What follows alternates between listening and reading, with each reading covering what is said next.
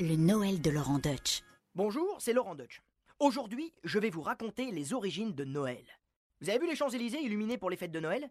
C'est une tradition qui semble bien ancrée dans le patrimoine parisien, et pourtant, la décision d'illuminer les 400 arbres de l'avenue ne remonte qu'à 1980. Pour retrouver l'origine de Noël, il faut remonter les champs au-delà de la porte Maillot et remonter dans le temps pour s'enfoncer dans le bois de Boulogne, à l'époque des Gaulois, quand ce bois était encore une forêt immense et inhospitalière. Aux alentours du 25 décembre, on verrait alors des druides courir dans toutes les directions dans la forêt et allumer des grands feux de joie en criant Noël, Noël. Enfin, plus exactement, Néo-Éole, ce qui signifie en langue celtique Nouveau Soleil.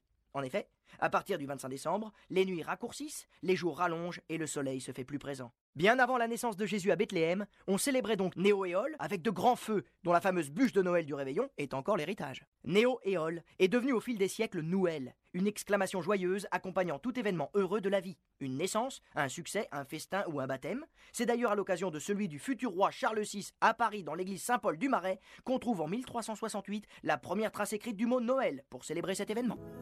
Le Noël de Laurent Deutsch.